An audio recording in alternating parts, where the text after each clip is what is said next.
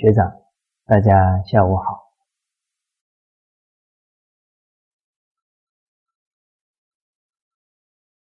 我们群书之要三百六十，在这一段时间呢，谈的都是君道。上一节课谈到反身，那我们学君道。就是为人君者，啊，为人领导者，应该依循什么伦理道德的标准，才能把领导者的角色啊能够扮演的好。一个国家有君王，有领导，一个家庭啊也有领导，就是父母。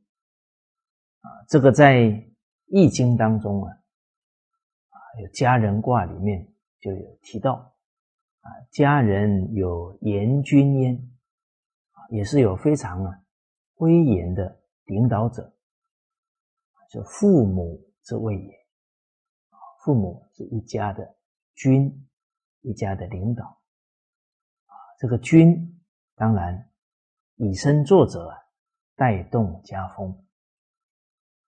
同时呢，这个严君啊，他是有道德的威严啊，在孩子犯错的时候啊，也能及时给予引导啊，给予教诲啊，这个是一家之君应该尽的本分。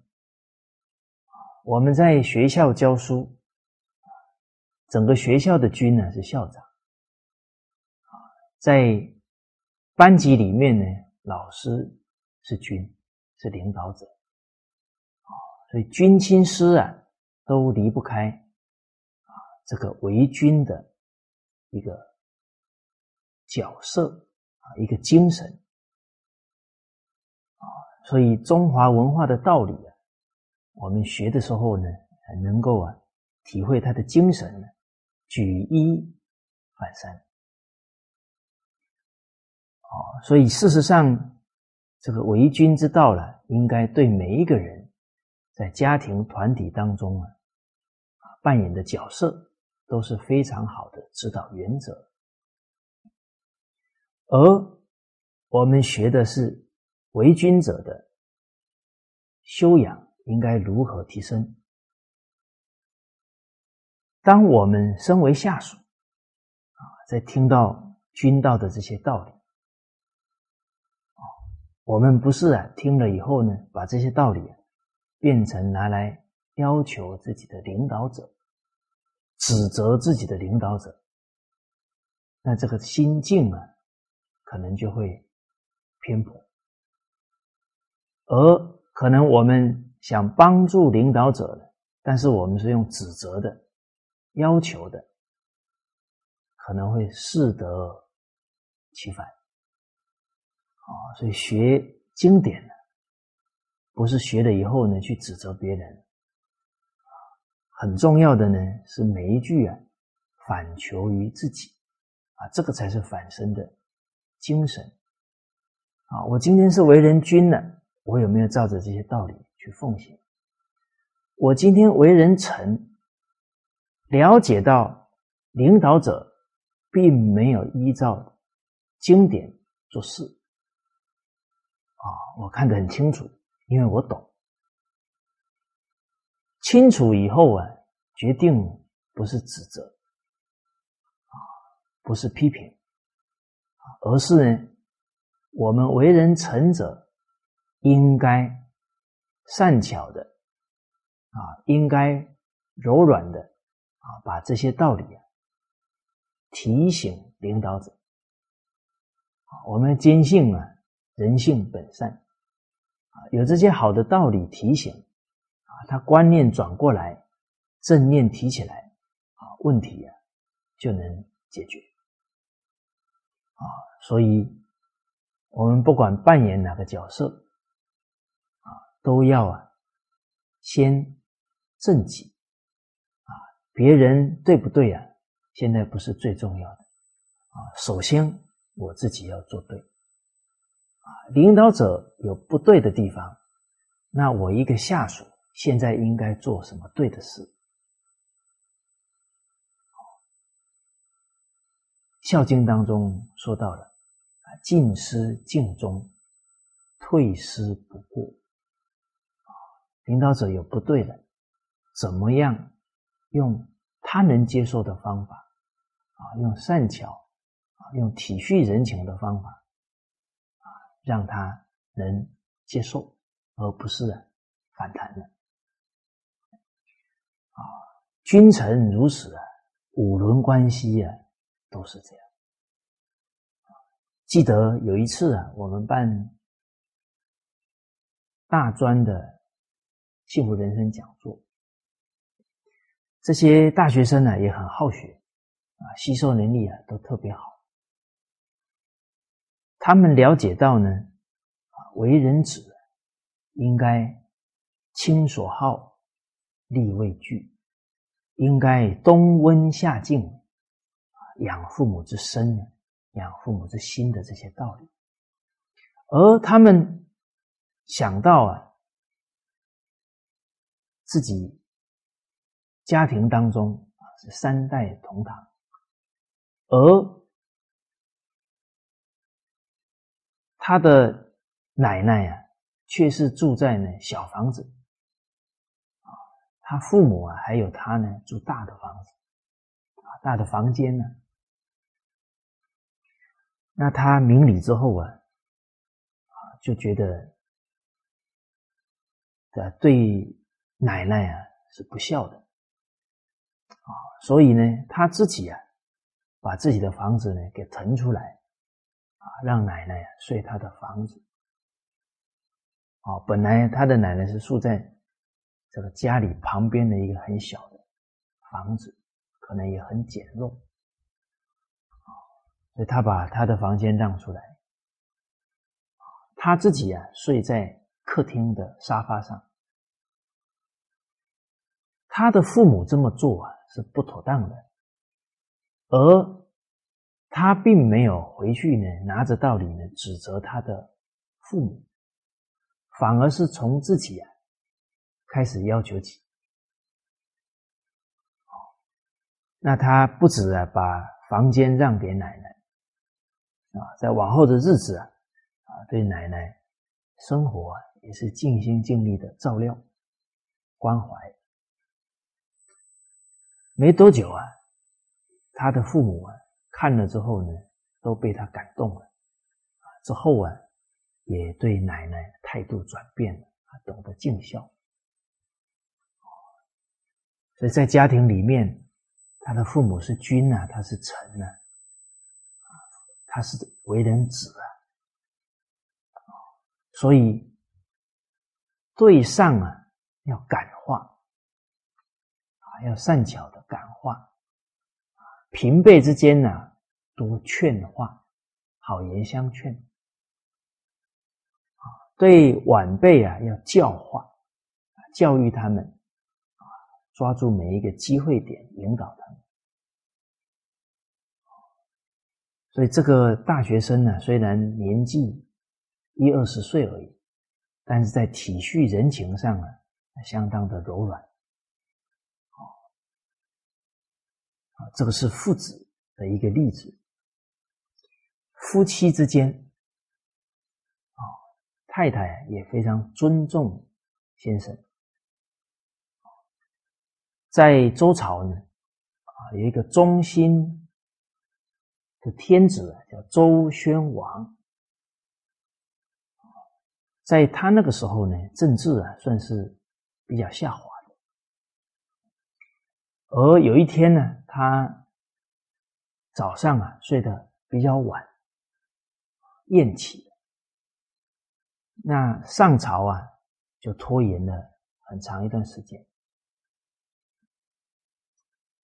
当天呢，他的皇后啊，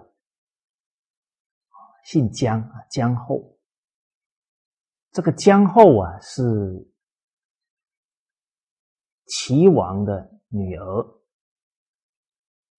所以这个女子啊，她是从名门出来的啊。其实我们每一个人在社会当中啊，都代表自己的家庭家族。所谓德有伤，贻亲羞。我们做的不好呢，人家说我们没有家教了，这以身就入了父母，入了家族。啊，我们走出国门，啊，假如我们行为不检，可能羞辱的是自己的国家。啊，所以人德行能增长，没有别的，啊，他羞耻心呢，时时能够提得起来，啊，不能羞辱父母，不能羞辱祖先，啊，当然也不能呢羞辱自己。糟蹋自己，而这个女子出嫁呢，也是如此。出嫁之后，相夫教子，孝顺公婆，社会大众一赞叹呢，一定是赞叹他的父母啊会教女儿。哦，所以这个我们。行为好啊，会让父母啊感到欣慰。哦，所以这个姜皇后啊，姜后呢啊，它也代表齐王，代表齐国，而他本来就享有贤德之名啊，而且呢，行为非常谨慎啊，非礼勿视啊，非礼勿言啊。这些在他们那个时代啊，女子从小都受到非常严谨的教育，而那一天啊，看到周宣王晚起了，这等于是荒于国政了。宣王做错了，姜后也看到了。他怎么劝呢？他自己，啊，把自己的簪子啊，就是在固定头发的啊那个首饰簪子，还有耳环啊这些贵重的首饰啊，通通把它卸下来，然后呢，低着头啊啊站在巷子里。表示呢，非常的忏悔、惭愧，然后请他的保姆啊，啊，去跟宣王报告啊，说因为啊，他做的不对啊，才会啊，让宣王晚起啊，是他呢这个妇道啊没有做好，才造成这个结果。所以丈夫有不对呢，他首先呢反省他自己。结果宣王听了之后啊，诚惶诚恐啊，啊，马上呢给自己的皇后回话，说这个是寡人之过啊，啊，不能啊怪太太。这姜后本来脱下首饰啊，然后是希望。宣王降罪，甚至啊，把他这个皇后的位置去掉。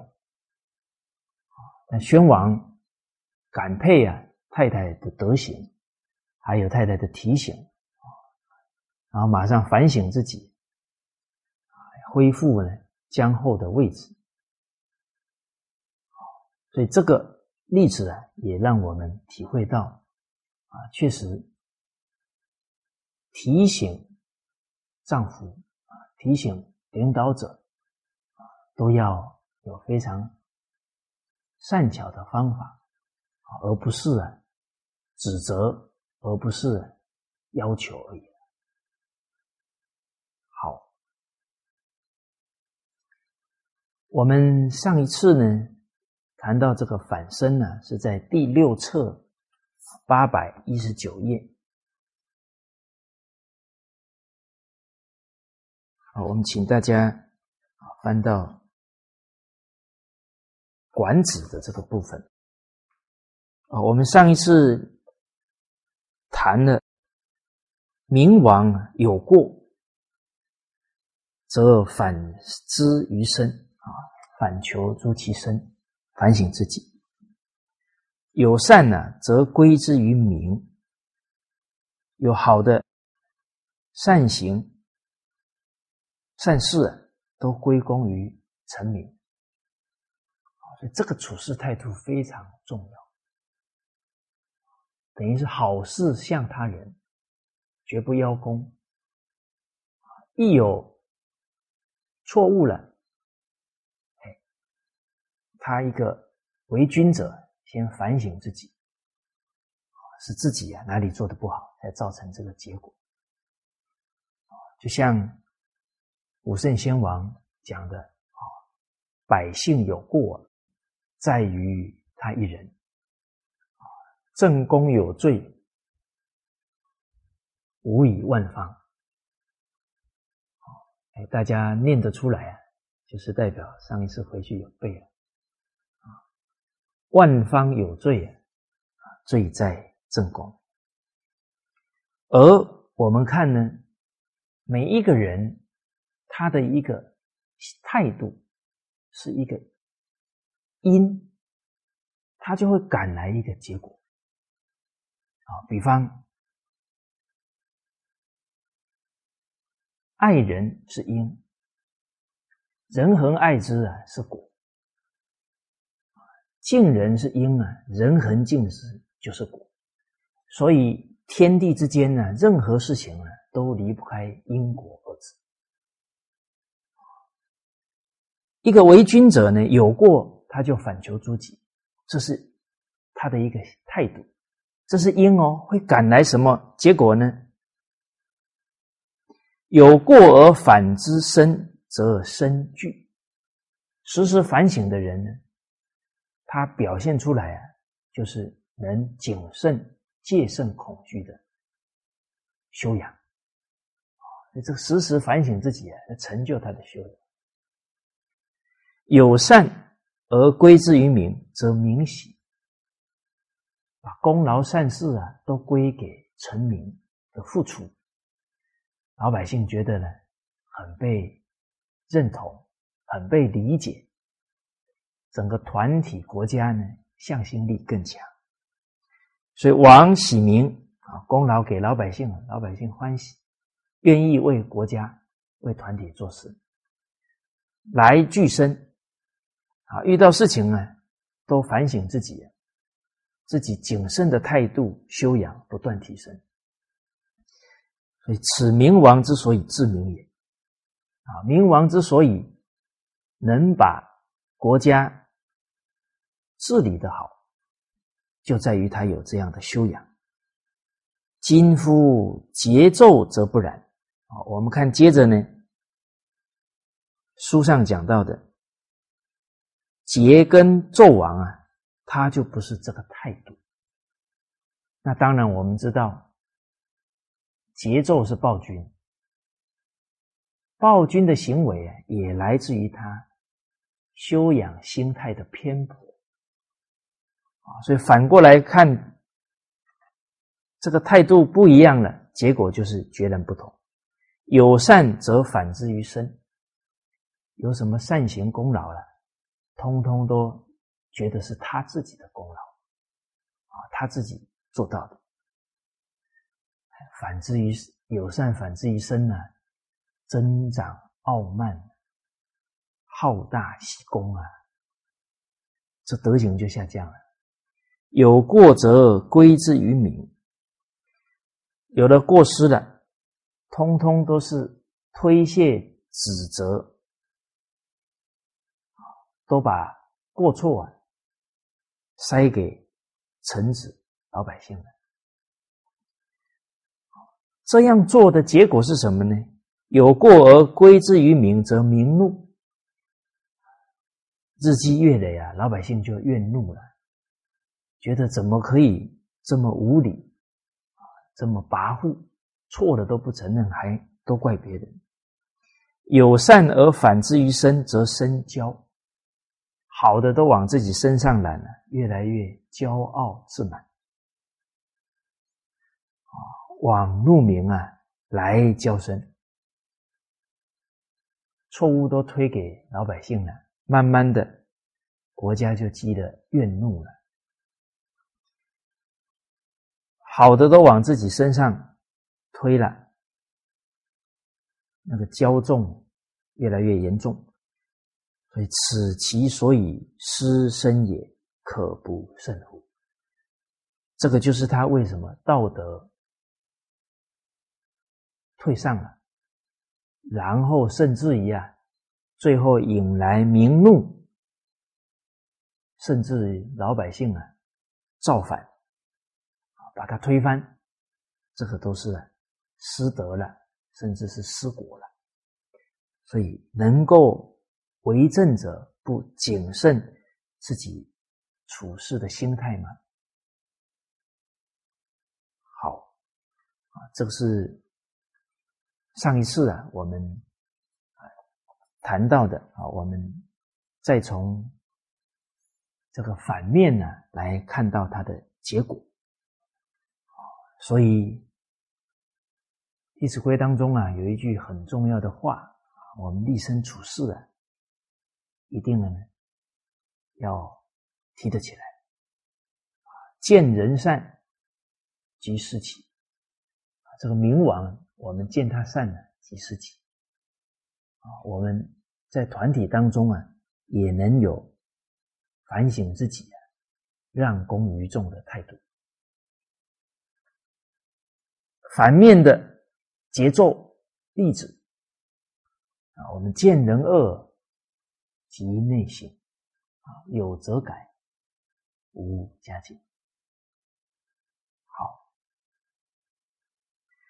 接着我们看呢，反身最后一句啊，是第三十七句呢，在第十册的一千两百五十四页。第十册，一二五四，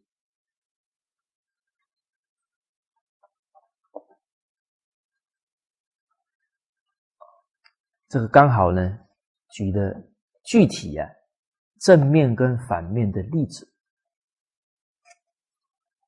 我们看到第七行里讲到的“传曰”啊，这个“传”呢是指《左传》。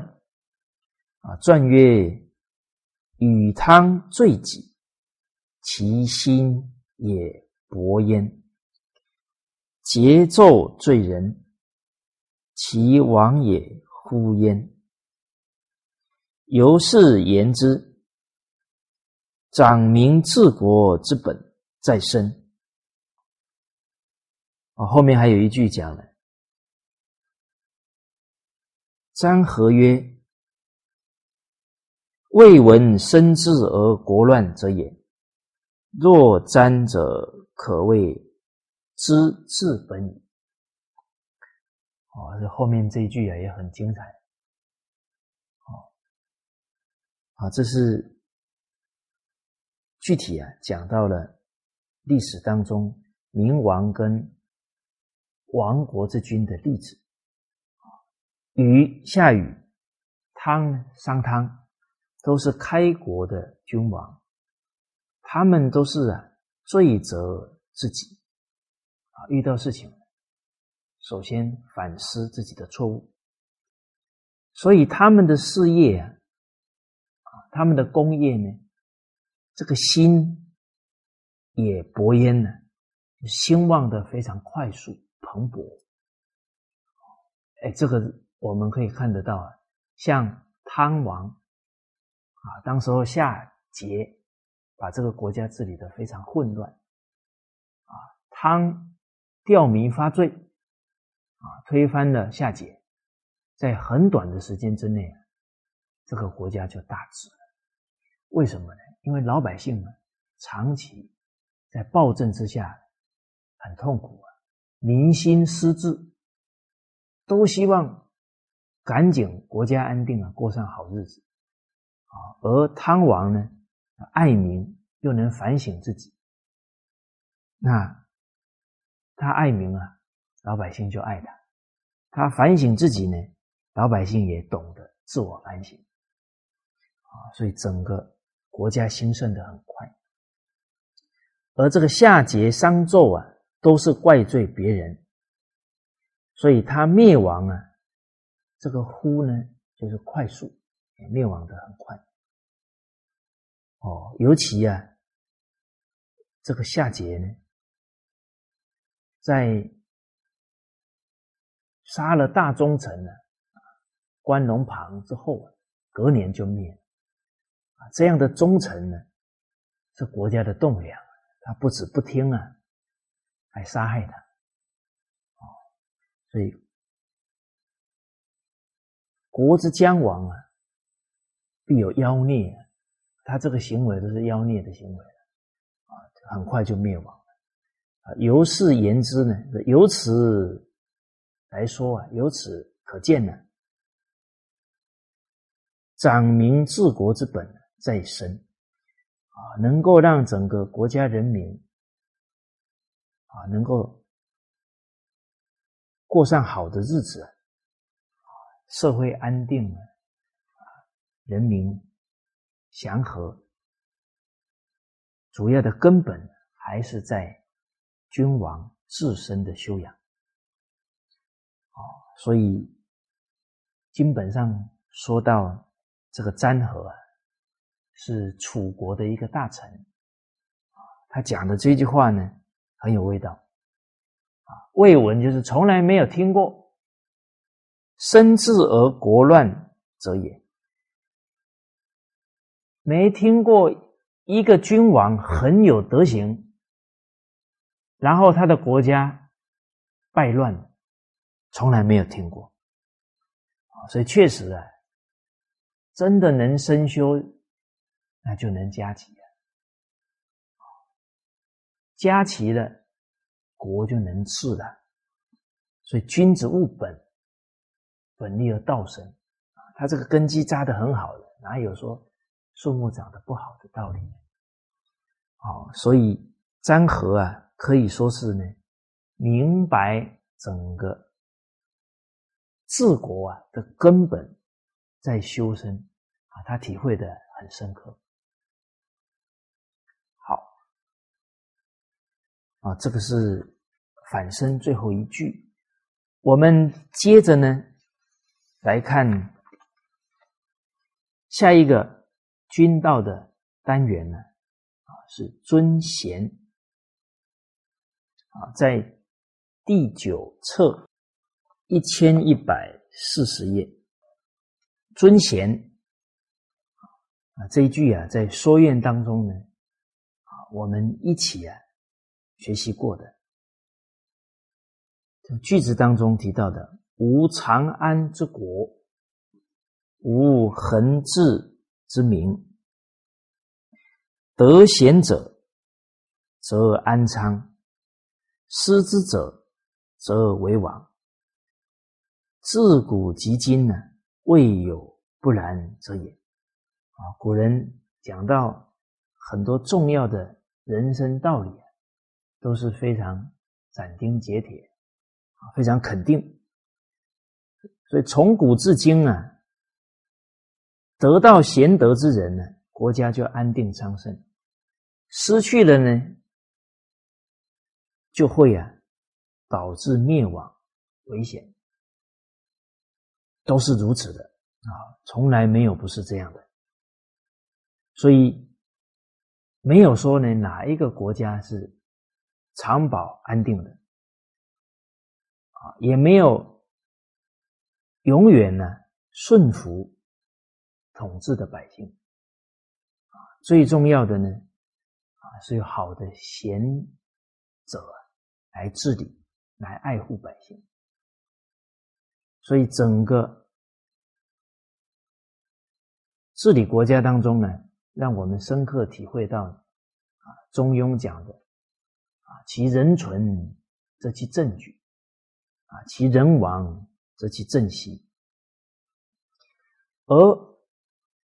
礼上呢，我们体体会了了解了。在历史当中啊，我们看一个朝代有兴盛之主啊，也有灭亡之君啊，他们同样是天子，可是结果为什么差这么多？那还是在呢，君王自己贤德啊，失德了他就败了。而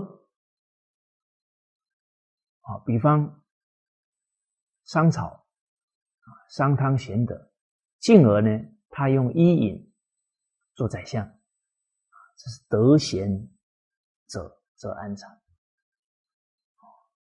那到了纣王了，贤者都不用了，那失之者则为王啊，这是指一个朝代呀，是这样，而。甚至于是一个君王啊，他一生当中，假如用了贤臣，嗯，那他当下国家很兴盛。但是到了晚年啊，或者是呢这个贤者不在了，他用了佞臣，那可能他会到啊死无葬身之地啊，都有可能。哦所以有没有贤者辅佐啊，就是太关键了。好，我们看到一千一百四十页第二行，这个就举了一个历史上的实例了。桓公得管仲啊，齐桓公拜管仲为相，九合诸侯。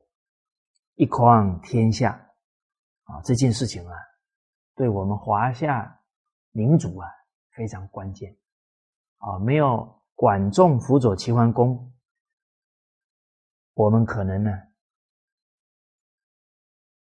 中原的文化呢就被这些戎狄呀给灭掉了啊。当说就是因为能团结，才能抵御这些。侵略啊，所以孔子啊，在这一件事上是非常赞叹、感谢管仲的贡献啊。好，桓公成为五霸之首啊，建立功业了。失管仲，他失去了管仲啊，任树雕易牙，还有一个是开方。这几个佞臣呢，而生死不葬，为天下笑。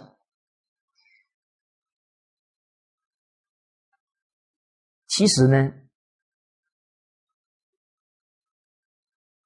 这个桓公啊，本来也没有用这几个人，因为管仲在生前呢就已经告诫他。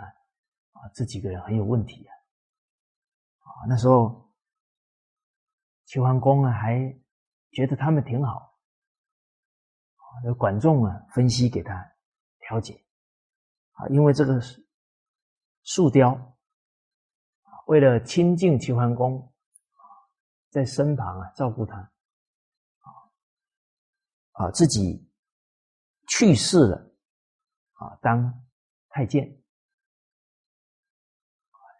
桓公觉得哇，你看他对为了我牺牲这么大，管仲说的，人都是很爱惜自己的身体，他连身体都不爱惜的时候，他一定带有很强的目的啊。这个易牙是很会烹调的厨师，他问桓公啊，有没有吃过婴儿的肉？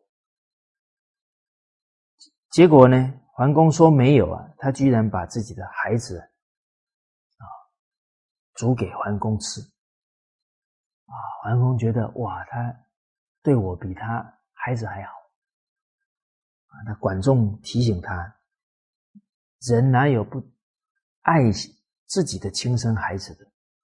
他连亲生孩子都不爱啊！他这个爱是很有目的的，很有诡计的，啊，这是不真实的。不爱其亲而爱他人者，谓之悖德。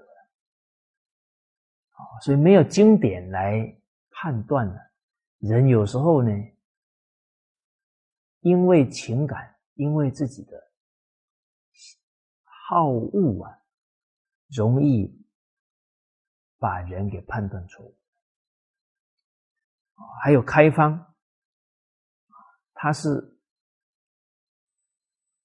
一个国家的公子，哇，一个国家的公子以后要当君王的，啊，他居然没有在他的国家呢跑来陪伴齐桓公，啊，连父母去世了呢，他都没有回去奔丧。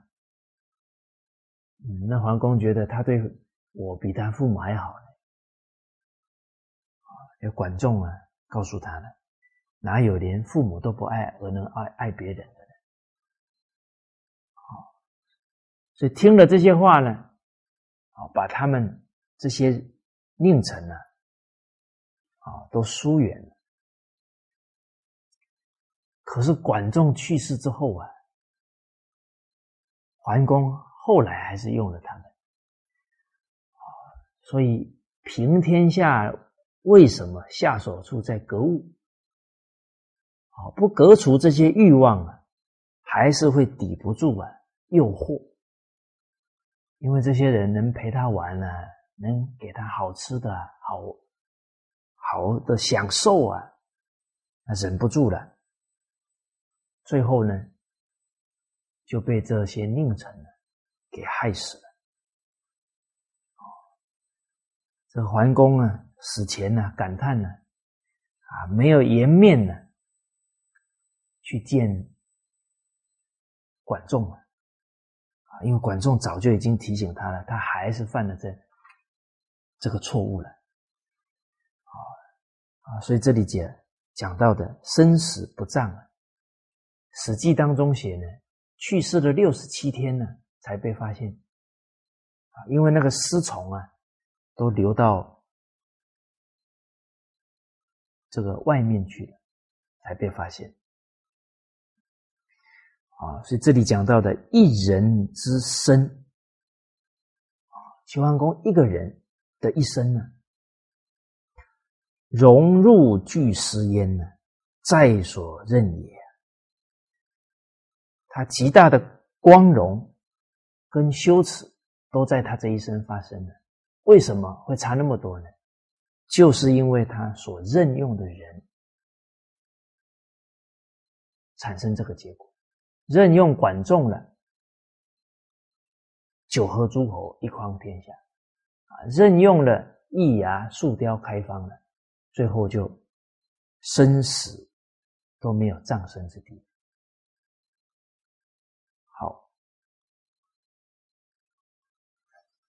啊，所以从历史当中啊，我们对啊这些教诲啊，体会就会越深刻。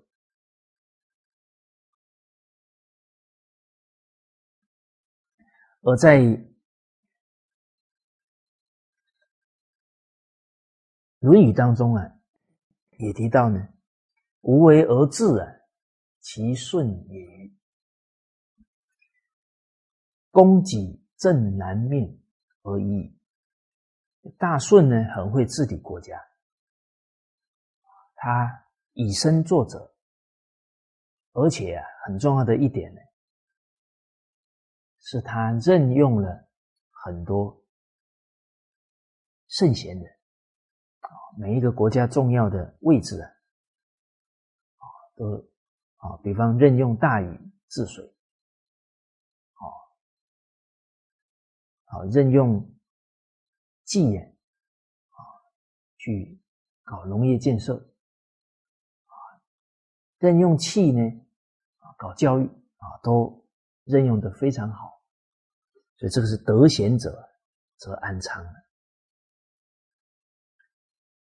好，我们看下一句啊，第三十九句的书曰啊，这个是在第五册六百四十二页。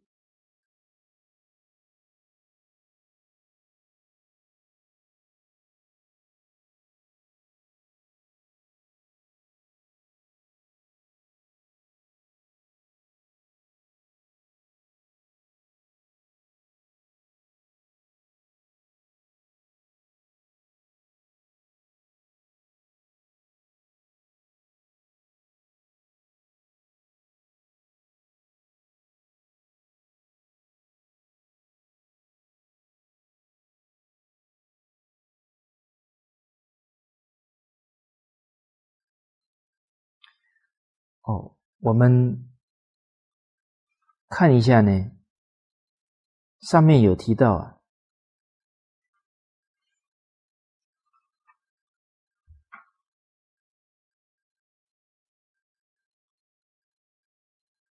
我们看一下六百四十一页啊，最后一句话讲到的“天地邪气而万物生”。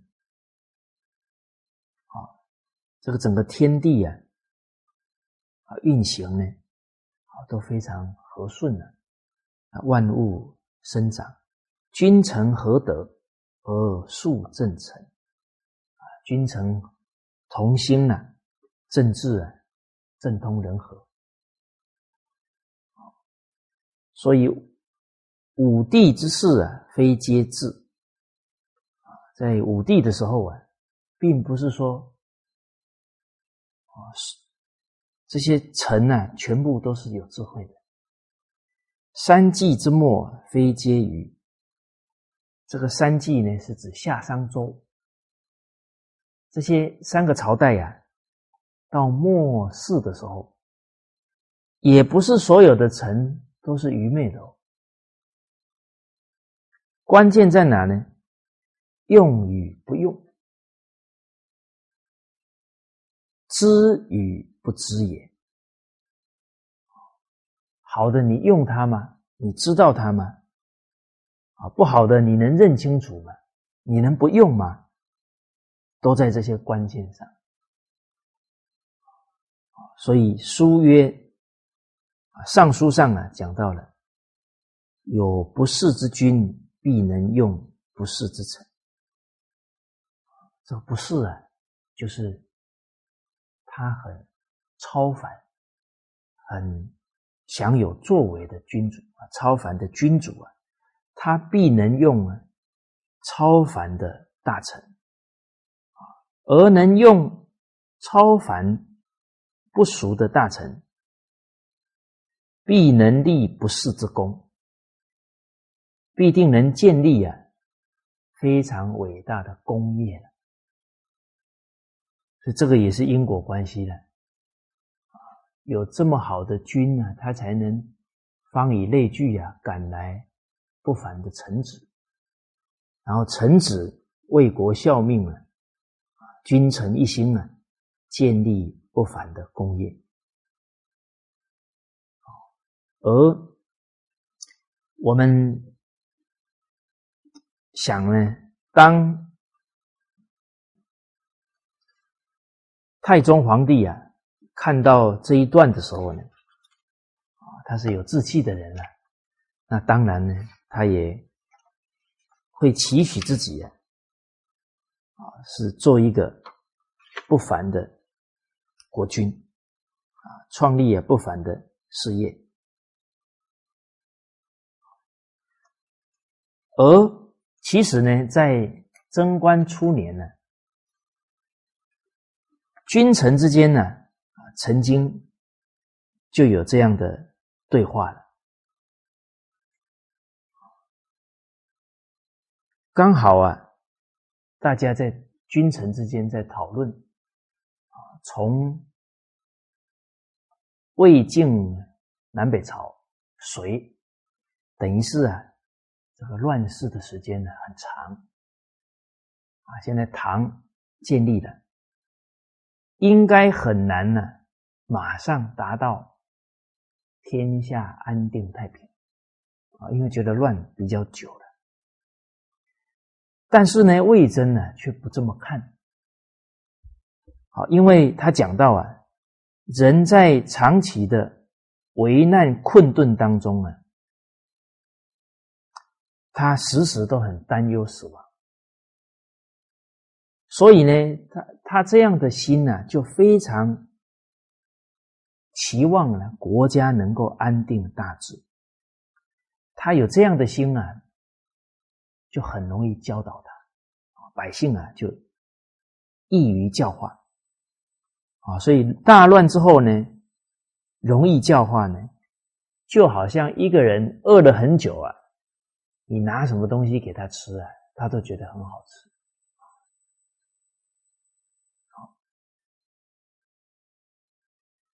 而哎，太宗啊也说到了，那善人治国百年呢，然后能够呢。胜过这些残暴的风气呀，啊，让人心善良，然后去掉这些刑法，那也要百年呢。现在大乱之后，马上要求大治啊，这个好像不大可能了。哎，魏征说到了，这个善人呢。指的是一般的善人，而不包含了圣哲人。啊，这句话大家听得懂？这个就是期许太宗皇帝，你不是普通人啊，你是圣哲人，所以你不用那么长的时间。啊，因为呢，圣哲人诗化呢，上下可以同心同德，所以。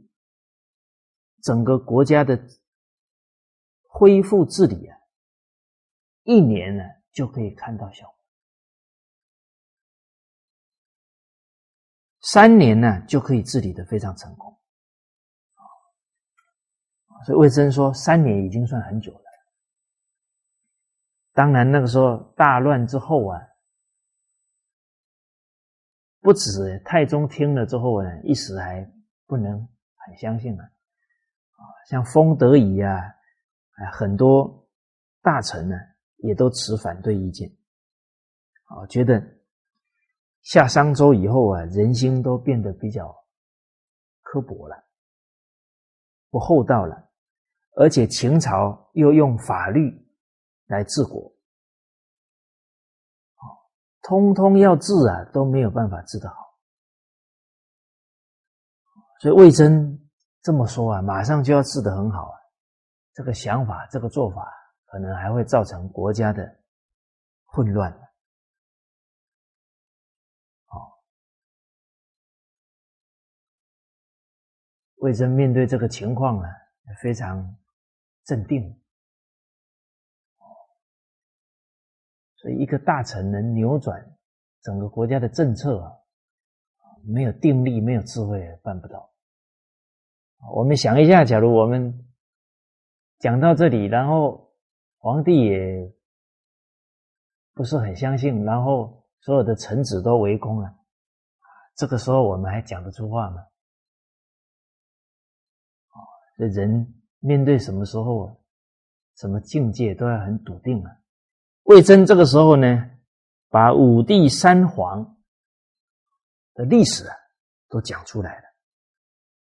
皇帝跟蚩尤打了七十几余战，那个国家社会是很乱的。但是胜了以后啊，很好的去治理，很快就太平了。哦，包含商汤平了夏朝的乱，也很快就天下安定。啊，纣王无道，但武王讨伐他了。也很快的到成王就太平了，哦，所以从这些历史来讲啊，其他的臣子听了也不好反驳啊。当然，最后更重要的还是太宗用还是不用，信还是不信哎，太宗接受了魏大人的建议，还是用先王之道啊，尽心竭力来治理国家。所以他立太宗也不简单呢，非常勤奋，不不厌倦呢。才几年的时间呢，整个唐朝海内都非常康宁，而外患突厥啊，也把他们打败了。哎，这个时候啊，太宗不容易哦。啊，那个时候海内康宁啊，甚至国际间呢，给他极高的赞誉啊，称他天可汗。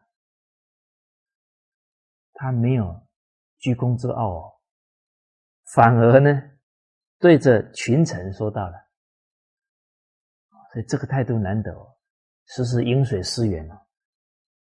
太宗说啊，贞观初年的时候啊，大家都在议论。说当今啊，必不能行王道，圣王之道，只有魏征呢，极力劝我。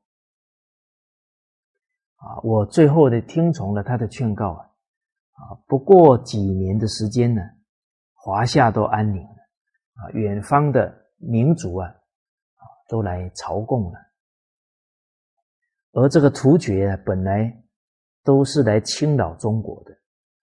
啊，现在呢，连他们的酋长，通通都来归附唐朝了，所以这个都要归功于啊魏征的智慧，魏征的坚持。然后呢，讲完之后啊，还看着魏征，我们看到这个历史当中都可以体会到，太宗跟。魏大人他们君臣之间那种情谊啊，啊，太宗看着魏征，说到了这个玉啊，虽然它有很好的本质啊，但是这个美玉啊，它是在石头里面，所以没有良工啊，给它琢磨啊。它跟石头是没有什么差异的，所以玉不琢不成器呀，啊，所以玉玉的良工呢，它才是传万代的宝贝，哦，这个是譬喻啊。而太宗非常谦虚啊，他说：“我虽然呢不是什么美玉啊，但是呢。”因为宫所切磋啊，就是借由啊魏征的这些很好的建议劝谏呢，太宗说的，劳公约正以仁义，劳烦魏大人呢，常常都用仁义道德啊来督促、来鞭策我，使我的功业能够。达到现在这个情况啊，所以功啊啊，这个是对魏大人尊称呢啊，就是我生命当中的良工啊啊，一个皇帝啊能这样赞许他的臣子，感恩他的臣子，相当不容易啊，所以这个故事呢，让我们了解到呢。太宗啊，是用不世之臣，立不世之功。同时呢，也让我们感觉到啊，太宗非常尊重这些有德的臣子，甚至于啊，在态度上呢，尊他们的德行，向他们学习。而在整个。中华文明啊，其中有两个朝代呢，代表在整个世界啊，代表着华人，而且汉、唐我们都是汉人，汉文化啊，走到世界各地啊，你在欧美地方呢，都能遇到唐人街啊。刚刚我们举的是唐朝的例子啊，那汉是刘邦建立的，很有意思啊。刚好，我稍微留心了呢，呃，认识的啊一些学习，还有弘扬中华文化的朋友啊，姓刘的跟姓李的特别多，大家可以去留心啊啊！现在在，尤其在祖国大陆讲学的。姓刘跟姓李的特别多啊！你看前不久啊，我们刘叔阿姨来了啊，还有中央党校刘玉立教授哦，还有上次我们还请刘芳总裁，姓刘的特别多哦哦，还有姓李的老师啊也很多。那唐朝是李家建的吗？汉朝是刘家建的嘛，所以这个人生很有意思啊，好像命中该你干的事儿啊，你还是老老实实赶紧把它干了吧。啊，天命不可违。那刚好呢，有一次啊，我回台湾，我们办课程啊，台湾。啊，至善教育事务基金会现在的执行长是陈瑞珠老师。啊，那一次课程呢，我们都会啊拜孔老夫子啊，行三跪九叩礼。结果我跟陈瑞珠老师啊，我们一起拜孔子。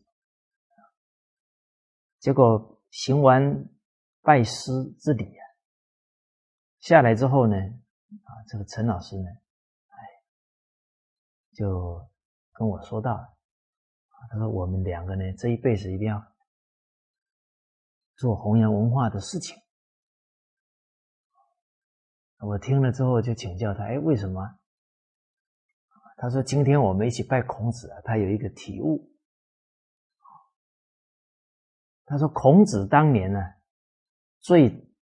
大的困厄啊，就是陈菜绝粮，七天没有饭吃了，哇，那所有的弟子都饿得不行了，爬都爬不起来。他说：“因为呢，啊，他姓陈，我姓蔡，陈蔡绝粮，所以我们这是有罪过啊。这一世啊，要弥补这个陈蔡的罪过。哦。”哎，我听了也觉得很有意思啊！哎，《了凡四训》当中啊，有一段话叫“远思扬祖宗之德，近思盖父母之谦”。哦，那我们是中华民族啊，都有责任要弘扬古圣先王之德啊！啊，近思盖父母之谦，那。陈国、蔡国，这都属于我们的祖先啊！当时候困住了孔子，那这是罪过，没错。哦，所以要弥补这个罪过啊！啊，所以我们刚刚讲到呢，汉呢是刘家建立的，所以我们就想到呢，这个刘邦啊，当时候啊，楚汉相争很多年啊，最后统一了。刘邦啊，面对众臣子，就说了：“，请问他们为什么最后呢？啊，他能统一天下，而项羽是失败的？他希望啊，所有臣子畅所欲言，不要有什么顾忌。分析分析这个结果，结果臣子就说了。”说君王啊，你有时候啊，还是会有点傲慢的侮辱人，而项羽啊，还蛮有仁慈心啊，爱护人民。哦，而大王呢，你很特别的地方在呀，跟天下分享利益。这个臣子立功了，啊，你马上赏他，啊，这个臣子呢，把这个地方战胜啊，占领下来，啊，你会把这个地啊封给他，你不会占为己有，啊，这与天下同利了，而这个项羽呢？他嫉贤妒能，嫉妒心太强，啊，而有功劳的人呢，他反而啊嫉妒陷害他；贤德的人呢，他反而呢起疑心，打胜仗的人呢，他没有给他。论功行赏，啊，把这个地呀占领下来的，你反而也没有封给他，所以这个是啊，项羽所以失天下的原因。这个分析呀，也让我们醒思到呢，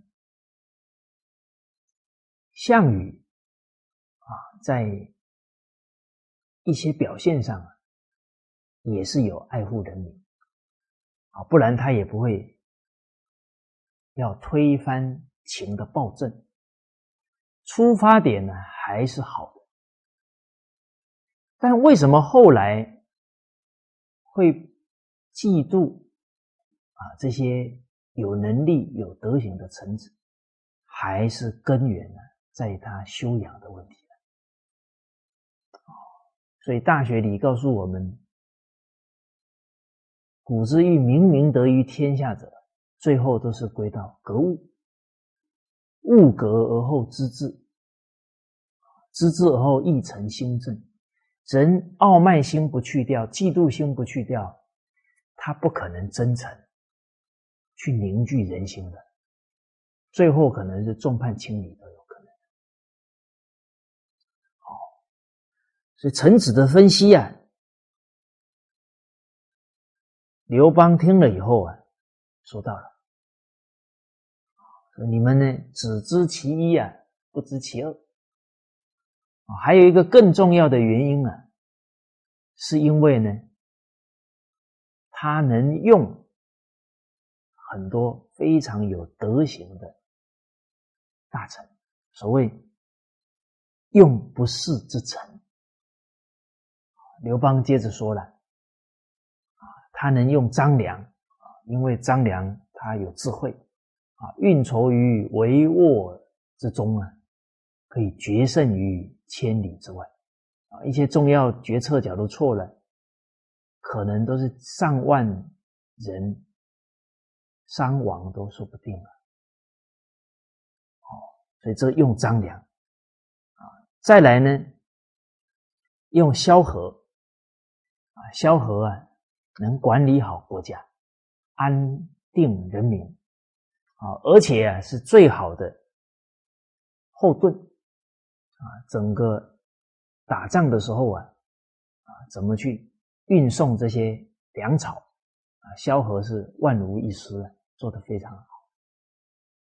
啊，你你假如整个这个后后勤补给部队没有能够做好，你再强的军队都。打不赢的，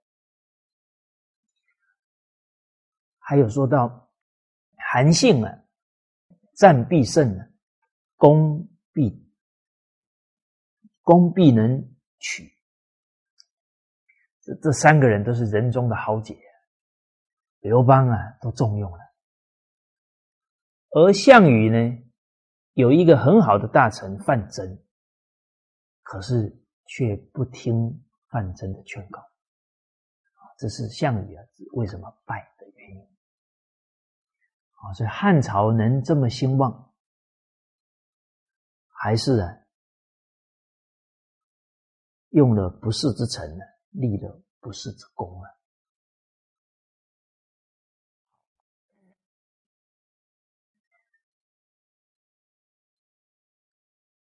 我们接着再看下一句，啊，是在第二册啊一百七十二页，啊，是从《礼记》出来的，啊，我们一起啊念一下经文。子曰：“大臣不可以不敬也，是民之表也；尔臣不可以不慎也。”是明之道也。好，我们看这句子当中说到的，啊，国君呢，对于国家的大臣不可以不恭敬，因为啊，他们都是人民的表率。我们看历代啊，百姓啊，都非常敬重国家的大臣。常常都在打听啊，这些大臣的行持。一来呢，这些大臣被重用了，老百姓很安心了。啊，再来呢，也是以这些大臣呢为榜样，来效法他的德风。好，我们看宋朝啊，文字的国家啊，文字的朝代。啊，当时候像王旦、王真、范仲淹先生啊，司马光先生，老百姓非常关心他们，啊，效法他们，所以整个大臣呢，带动整个社会好的风气哦。那假如这个臣子无德啊，也会带动不好的风气。啊，你看清朝，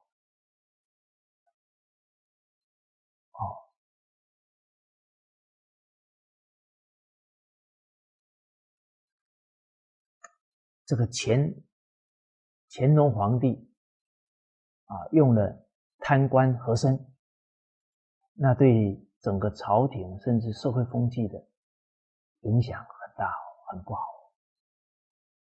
哦，那那和珅。贪了那么多钱财，那个人一起贪念呢，要去掉啊都不容易。所以人心的教化、社会风气的建立啊是不容易的，但是要毁掉啊却是很快的。哦，这个是清朝，那包含明朝严嵩，这是个。大奸臣用了这样的奸臣，整个社会风气一不好，这国家要再兴盛呢，就难上加难。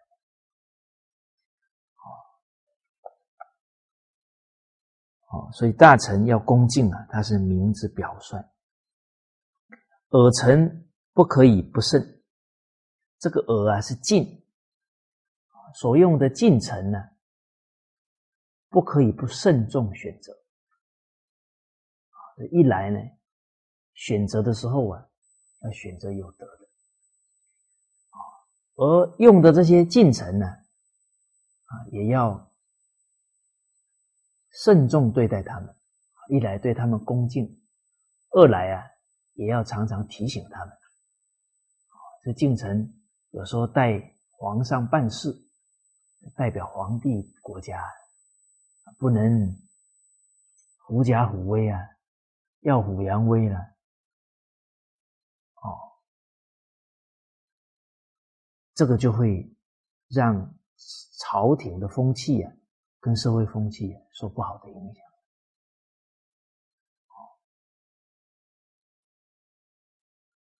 啊，你像很多朝代挟天子以令诸侯啊，这个都是很严重的现象。啊，所以用的进臣呢，不能够不慎重。选择也不能不慎重啊，提醒教导他们，因为啊，他们是明知道也。底下也讲到啊，明知道啊，言就是他们是人民啊，遵循啊，跟从的榜样啊，他们对整个风气啊影响非常大。这个进程呢，啊，要非常慎重，因为进程呢，离君王啊，离皇帝最近啊，他时时给皇帝啊讲伦理道德，时时提醒皇帝民间疾苦，皇帝就能用心于。德行跟朝政，但是这些敬臣假如无德了啊，常常都是啊谄媚巴结啊，甚至于是非人我，陷害忠良，就很麻烦。在战国时代呢，这个齐威王啊，他是。很不简单的，他很慎重的呢，来判断臣子的忠不忠啊，忠不忠不是听旁边的人说一说就判断的，哦，所以我们对人的判断也是如此。啊，不能说这个人对我很好，我就说他是好人。啊，别人说他不好，我们就马上就相信。啊，这孔子在《论语》当中就讲到的：“众恶之，必察焉；众好之，必察焉。”所有的人都讨厌他了，你也不能马上说他不好，你要去观察。这些骂他的人，是不是因为有既得利益得不到，所以骂这个正直的人？所以在这个时代，人都不懂伦理道德了，在一个团体社会当中呢，要做好人，要真正利益团体，会遇到很多阻力呀，很多人骂他，这个时候你不能听信别人的，就说他不好。这个时代啊，做好事很难呐，做坏事很容易啊。啊，你说现在要去开一些不好的行业场所，可能很快就你你你就有那个机会可以开。可是现在要推展伦理道德，那，很多人就开始反对了。那那都是以前的东西了，那跟不上时代了。哇，这个相当偏颇的一个情况啊！你就说我们在教育界就好了，老祖宗五千年的智慧、五千年的经验、五千年的方法、五千年的效果，我们华人不学？所有的师范学院学过《礼记》《学记》吗？老祖宗最精辟的教育哲学。那反而外国的月亮比较圆啊！现在用的很多教育界的官员，留美的、留欧的，大家要了解啊，不是留学的，就是比较厉害啊。我们冷静看，现在欧美的下一代青少年犯罪率这么高，他们教育也不成功啊，我们不能盲从啊。中华民族代代都出圣贤，我们看清朝出了多少圣贤呢？这一百多年没有用老祖宗的这些智慧跟方法，出不了真正的人才呀！啊，所以要终结整个社会的这个乱象啊，还得先从啊。恢复民族自信心。有了信心了，才肯学呀，学了之后才有智慧解决这些问题。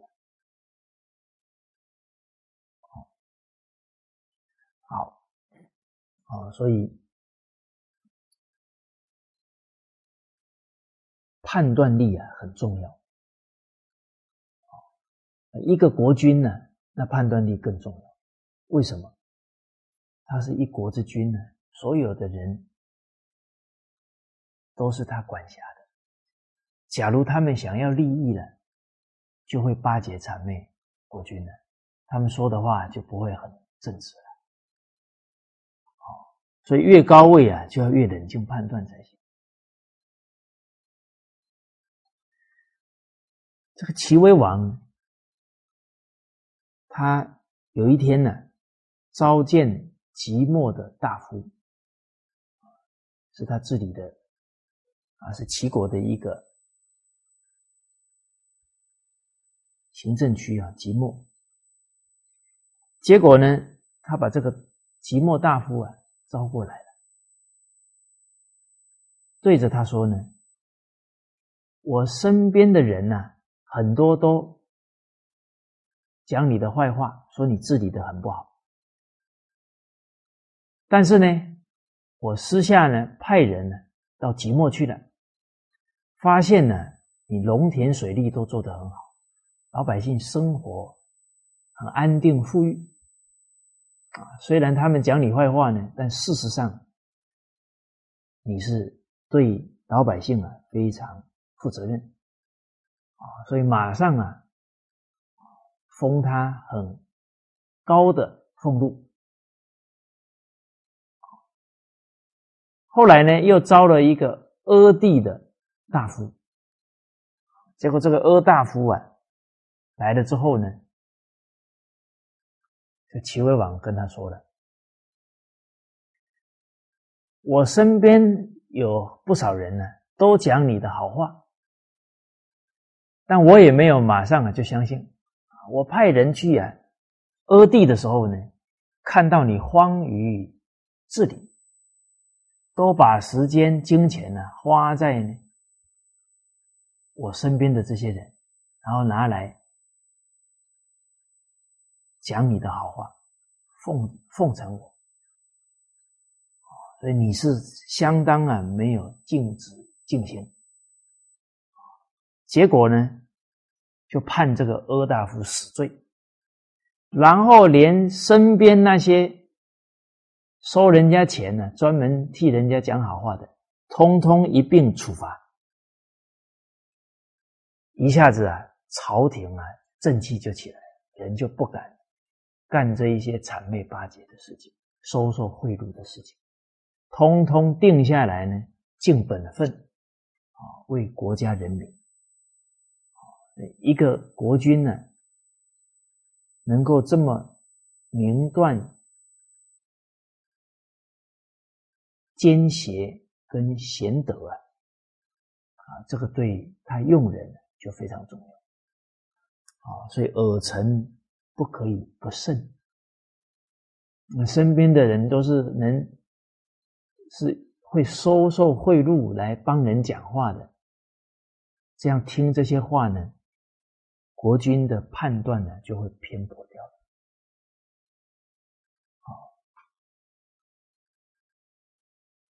而有一个臣子啊，叫庞昌。啊，他侍奉了魏王，他体恤到呢，一个魏一个国君呢，很容易受身边人的意见影响，而他又得要呢陪魏国的太子到赵国呢啊去做人质，他怕这一段时间呢。很多人呢会毁谤他啊，之后呢可能魏王啊就很难再信任他，所以这个臣子也很善于提醒国君啊，他就跟国君呢讲了个故事，这个庞昌啊说到了，说国君呢，假如今天市集上啊回来的人跟你说呢，这个街上啊有老虎，你相不相信？魏王说不相信。接着又有一个从市街回来，又跟你说街上有老虎，君王你相不相信？啊，魏王说。有点怀疑了啊！那第三又有第三个人呢，又跟你讲街上真的有老虎啊！魏王说：“那我可能会相信了。”接着呢，庞昌说到了：“魏王啊，现在我要去的地方啊，是赵国啊，比这个市街啊，不知道远多多少。”然后呢，可能讲我坏话的哈，超过这三个人哦，可能不止三个人，三人都能成虎啊。那我这一趟出去了，那铁定啊，批评我的人这么多了，那国君你就不相信我了。魏王听到这里啊，就点点头了啊，我知道你的意思。啊，我知道我应该怎么应对，怎么做。后来呢，这个太子啊，在赵国做人质的姻缘结束了，太子回来了，但是啊，魏王呢，也从此啊，也不再见庞昌了。你看哦，魏王。当时候啊，给庞昌的承诺，他能注意哦，不会被这些谗言所影响哦。话虽这么说了，但是真正遇到一大堆这些批评呢，啊，这些谗言的时候，魏王自己啊，最后还是受了影响。好，那这个故事啊，提醒我们，谗言是非常厉害的。谗言甚至不不要说君臣之间呢，听信谗言呢，父子关系呀、夫妇关系、兄弟关系呀，都会受到非常大的影响。啊，所以谚语有讲到了，谗言慎莫听啊。听之祸殃解，祸殃就来了。这个谗言就杀人不见血，就破坏了整个人伦关系了。好，所以人要不听信谗言，臣子才能不受灾殃，啊，父子夫妇啊，才能相保如初了。那听信谗言是结果啊，根源在哪里？魏王也知道不能听啊，他最后为什么还是听了？啊，所以有一句话讲到了：“谗不自来啊，因疑而来。”谗言不是自己来的。我们内心有怀疑了，才会感召来。剑不自入，趁隙而入。这个离间的话呢，也不是自己能够去破坏家庭事情，是趁隙而入，是因为人与人当中啊有一些嫌隙。一些误会了，这个离间的话才容易进去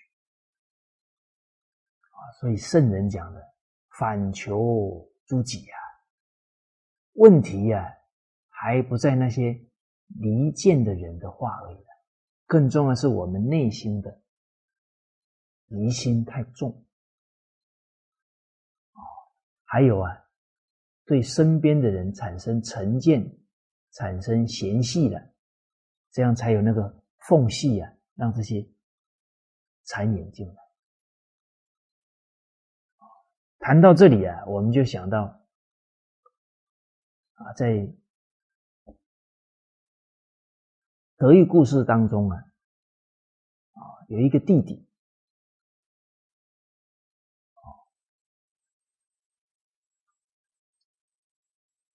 他奉养他的哥哥，结果呢，他的哥哥啊不没有感激他呢，喝醉酒还打他，结果是邻居啊都看不下去了，都批评他的哥哥啊，来骂他的哥哥啊。